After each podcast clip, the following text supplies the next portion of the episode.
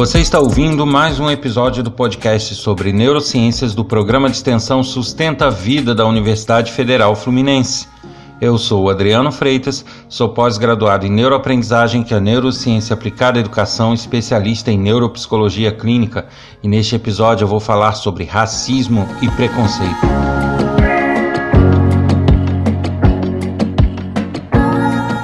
Uma novidade que eu quero aqui anunciar é, sobre o meu canal de YouTube, que ele estava lá parado há alguns anos com materiais aleatórios e eu resolvi renovar ele, fazer um, uma filtragem dos conteúdos que estão lá e passar a atualizar ele sempre com materiais que eu gravei sobre as neurociências, que são boletins de TV, aulas, palestras e todo o material que eu for gerando daqui para frente vai ter um pedacinho lá ou às vezes até na íntegra.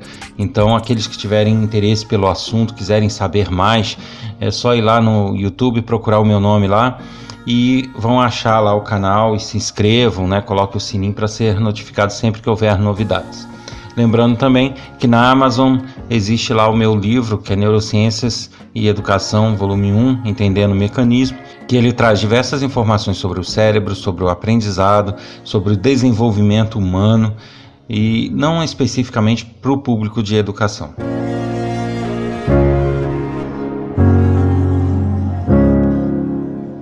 E nesse episódio eu vou falar um pouquinho sobre racismo e preconceito.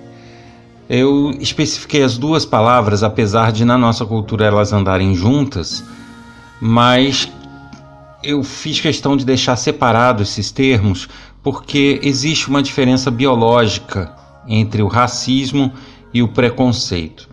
E essa diferença é, realmente implica na forma como a gente encara uma situação ou outra e como que a gente pode passar em dados momentos a ser racista ou ser preconceituoso e perder um pouquinho o controle sobre isso. Então, para a gente entender, é, vamos deixar uma diferença aqui clara, né? O preconceito ele supõe que seja algum conceito preconcebido sobre alguma coisa sem que você tenha visto todos os lados da questão ou analisado com imparcialidade. Então, se eu tenho uma situação qualquer e eu já decidi sobre ela, já tomei uma posição sobre aquele fato, sobre aquela situação, sem que tenha ouvido os dois lados, sem que tenha visto todos os pontos referentes àquilo e analisado de forma imparcial, eu estou sendo preconceituoso, né? Eu estou trazendo conceitos preconcebidos para poder é, definir o meu comportamento mediante aquela situação. Já o racismo, ele vem como sendo um preconceito, quando você traz conceitos pré-concebidos ou você vê como uma ameaça, mas alguém que pertence a uma outra raça diferente da sua. Então são situações diferentes. Enquanto o preconceito, pura e simplesmente, você pode trazer um conceito preconcebido sobre qualquer coisa, né, sobre um fato, sobre uma notícia, sobre um, né, um objeto, sobre uma pessoa, o racismo é especificamente no tocante à raça da pessoa. E aí é que entra a diferença biológica. Eu vou explicar o porquê. O nosso cérebro, ele se desenvolveu e ele evoluiu com o foco e com dando importância ao fato de que as pessoas precisam identificar o rosto das outras, uma das outras. Porque lá no tempo das cavernas, o homem vivia em clãs, em, em pequenos grupos ou em sociedades, e mesmo que rudimentares, mas eram sociedades. E ele precisava identificar quando alguém se aproximava, mesmo que distante, se essa pessoa fazia parte do grupo dele ou não. Se essa pessoa representava uma ameaça ou não para aquele grupo. Em função disso, de toda essa preocupação, de toda essa necessidade, de todo esse treino do nosso cérebro, ele desenvolveu uma área chamada girofusiforme, que é uma área específica para reconhecimento de rostos. E esse giro fusiforme, eu já até falei dele num outro episódio que eu falei de prosopagnosia, ele reconhece rostos para que o nosso cérebro possa ver se aquele rosto representa ou não uma ameaça para a gente. Só que hoje em dia essa característica de autodefesa ela foi ficando mais amena, né? não tão arraigada quanto no, na época das cavernas, que havia lutas mesmo em função disso. mas esse giro fusiforme continua lá e essa importância do cérebro identificar os rostos também. Quando a criança nasce, esse giro fusiforme ele ainda não é maduro, ele ainda não traz consigo todas as experiências e ele vai acumulando essas experiências de identificação à medida que ele vai crescendo.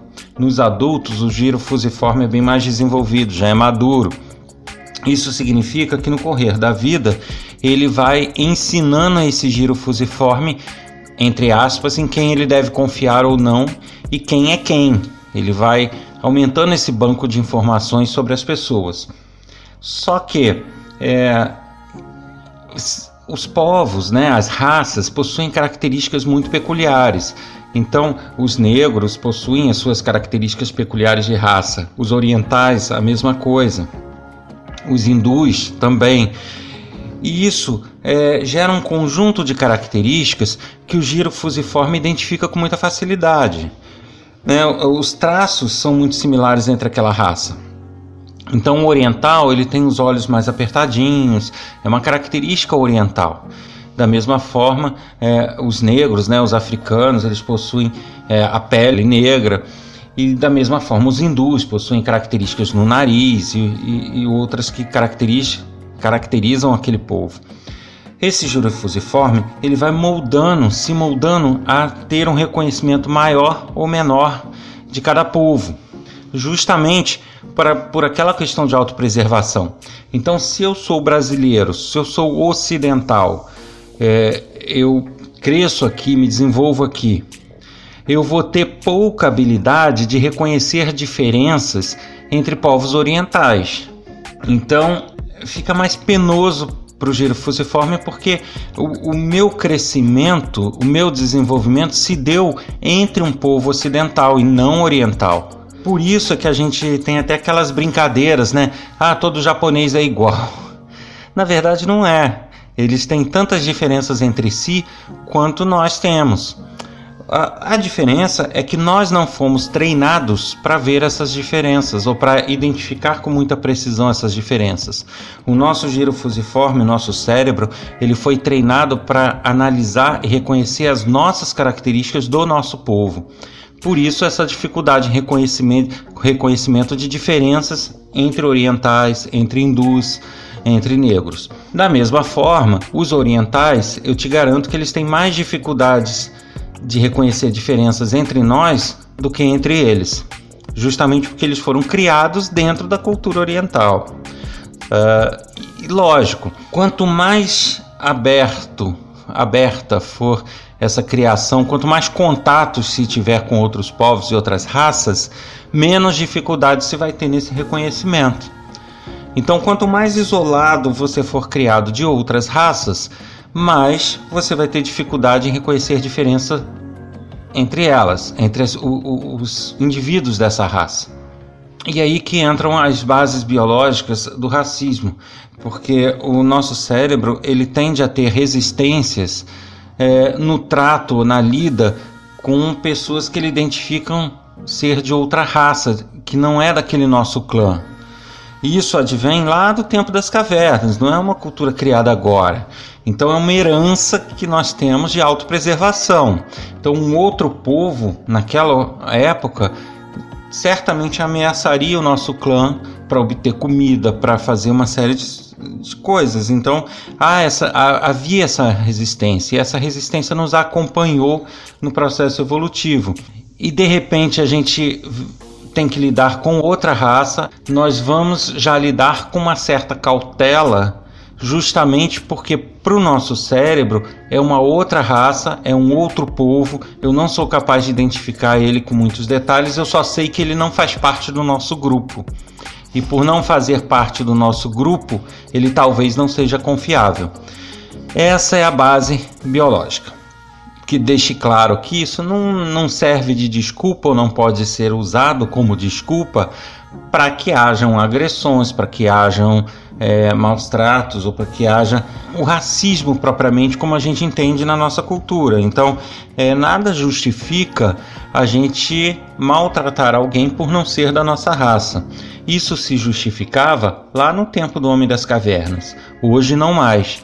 Então, apesar de termos essa base biológica que nos dá essa estranheza de lidar com outras raças, isso não, não significa que não possamos controlar isso e não possamos analisar com mais calma e deix não deixar esse instinto biológico falar mais alto.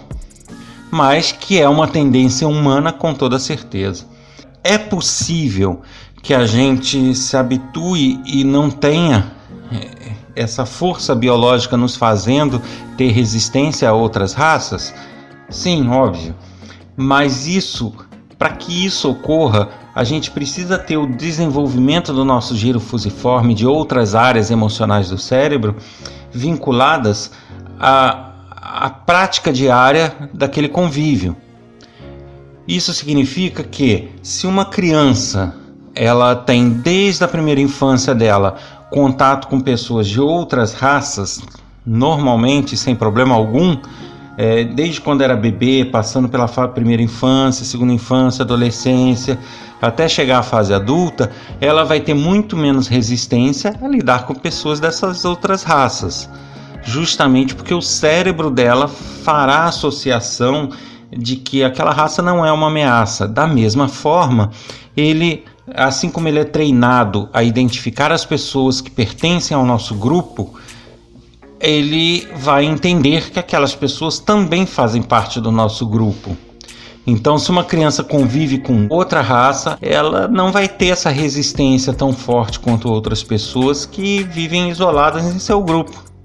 Justamente porque o cérebro vai crescer entendendo que são diferentes, têm características diferentes, os rostos são diferentes, porém são pessoas que fazem parte do nosso dia a dia e que não tem o menor problema e que fazem parte do grupo e não representam ameaças. Então é por aí. É, então podemos dizer que o racismo ele é muito combatido quando se há convivência. Então o principal é, elemento que impede o racismo é a convivência desde a primeira infância. Eu estou falando de racismo, que é olhar para uma raça e estranhar essa raça, olhar para essa raça e achar que ela pode ameaçar. É, esse instinto de racismo ele pode ser combatido assim, com convivência. Então, quanto maior a diversidade na convivência, desde a primeira infância, menor vai ser o racismo de fundo biológico. Agora, deixando claro aqui também que hoje em dia nós temos um monte de conceitos aí filosóficos, né, de ciências sociais que tratam desses temas, racismo, preconceito, sendo que eu estou falando aqui das bases biológicas, eu estou falando com relação ao nosso cérebro.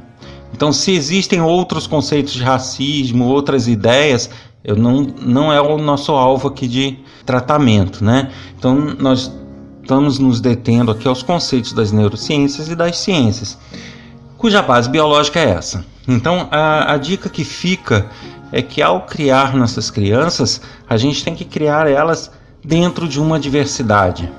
A gente não pode super proteger, evitar contatos alheios, porque isso se reverte contra a própria pessoa, criando pessoas que podem ter essa base biológica do racismo, racismo bem arraigada e que realmente demonstra essa resistência na lida com outras pessoas. E o preconceito como um todo? Por que essa diferença? Porque enquanto no nosso cérebro existe uma área específica para reconhecimento de rostos e essa área é capaz de identificar mais ou menos rostos é, conforme a raça e que essa área ligada a centros emocionais que nos dizem que aquela raça pode ser uma ameaça ou não, isso é, eu estou falando de rostos, de indivíduos, de raças. Agora, o preconceito já é uma coisa mais ampla. Eu tenho uma situação que ocorreu e essa situação eu já venho com uma opinião sobre ela, uma situação política ou uma situação no meu trabalho, na, na minha casa, e que eu não, não faço um julgamento imparcial daquilo ali, né? Que seria aí sim o preconceito. No que, que, a, no que, que a neurociência ajuda sobre isso e que dicas a gente pode tirar? Bem, eu já falei em um outro episódio também, são dois episódios aí que vocês podem rever, o de prosopagnosia e o que fala a respeito de decisões, que o nosso cérebro ele não decide nada, ele não toma posição sem consultar experiências e memórias passadas. Isso significa que o que eu vou ser no futuro ou o que eu sou no presente depende do que eu fui no passado e do que eu presenciei ou vivenciei no passado. Existem os mecanismos de memória, é, mecanismos de gestão dessas memórias, né? Aí está aquele famoso córtex pré-frontal, que verifica em cada situação quais as experiências anteriores ou o que próximo aquilo eu já vivenciei, já memorizei, já participei, já tive notícias e que pode ser aplicado naquela situação ele em milésimos de segundo, ele faz esse apanhado e nos dá em, é, assim respaldo para que tomemos uma decisão. Então, nosso processo de decisão, ele raramente é imparcial totalmente. Ele já traz conosco aquilo que a gente vivenciou sobre aquela situação.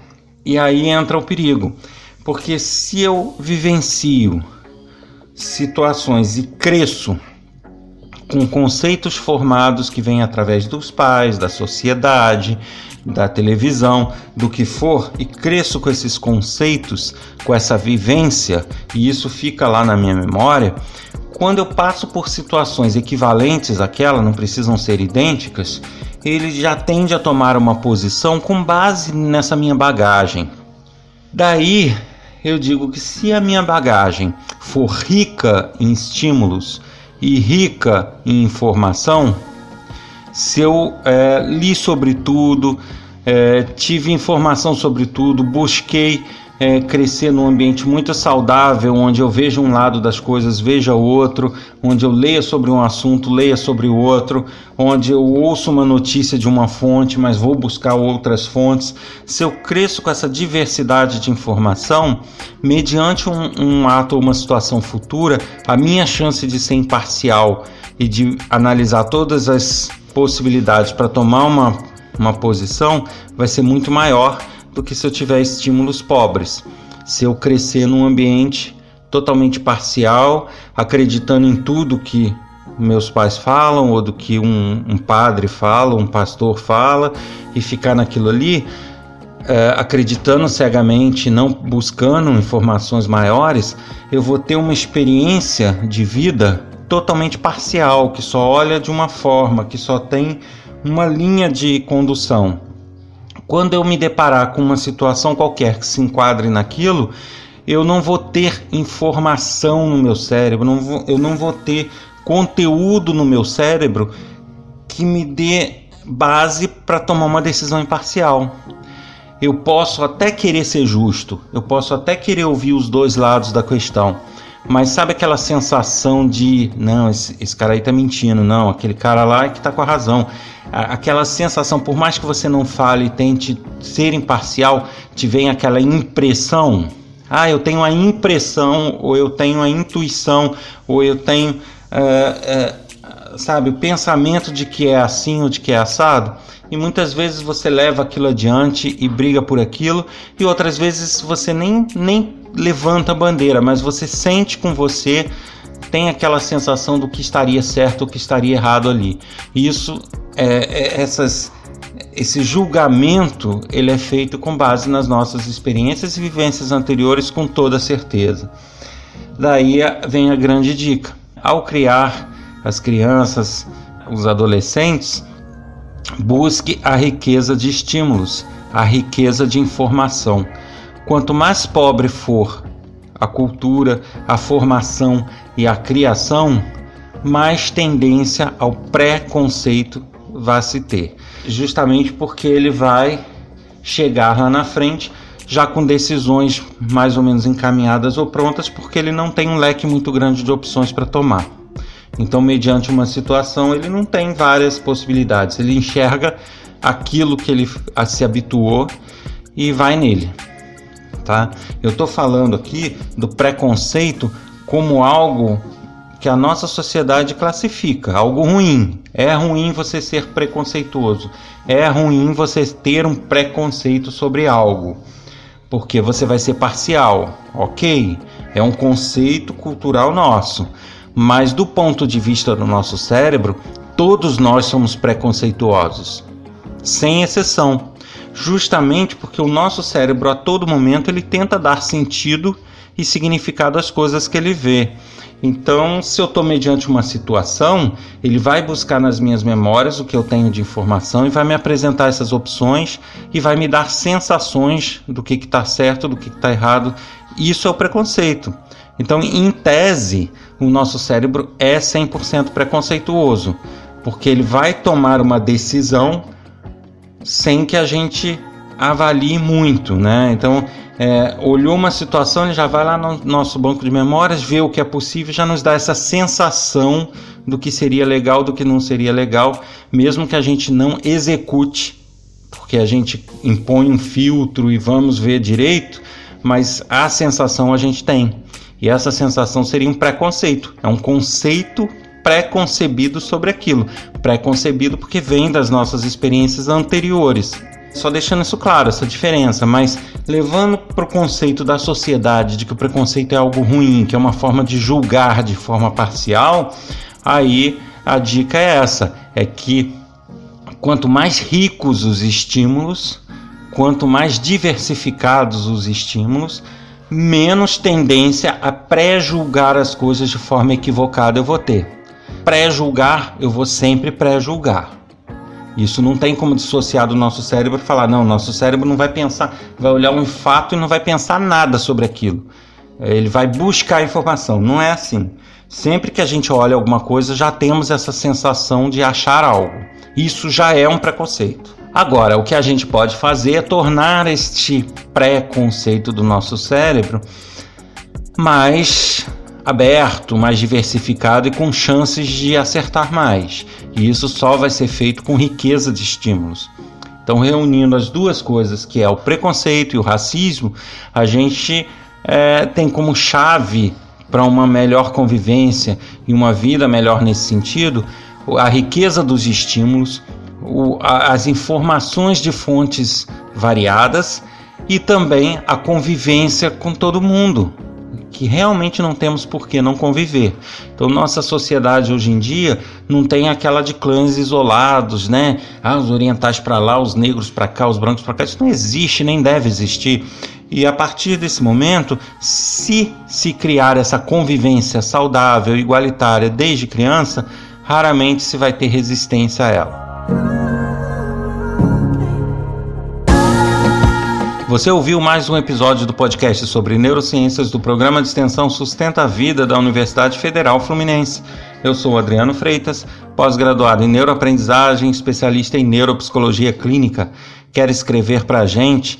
Com sugestões, críticas, troca de informações, perguntas, é só mandar um e-mail para podcast@sustenta-vida.com e não deixem de ir lá no YouTube e se inscrever lá no canal, no meu canal, que vocês vão ter sempre novos materiais sobre as neurociências. Abraço a todos.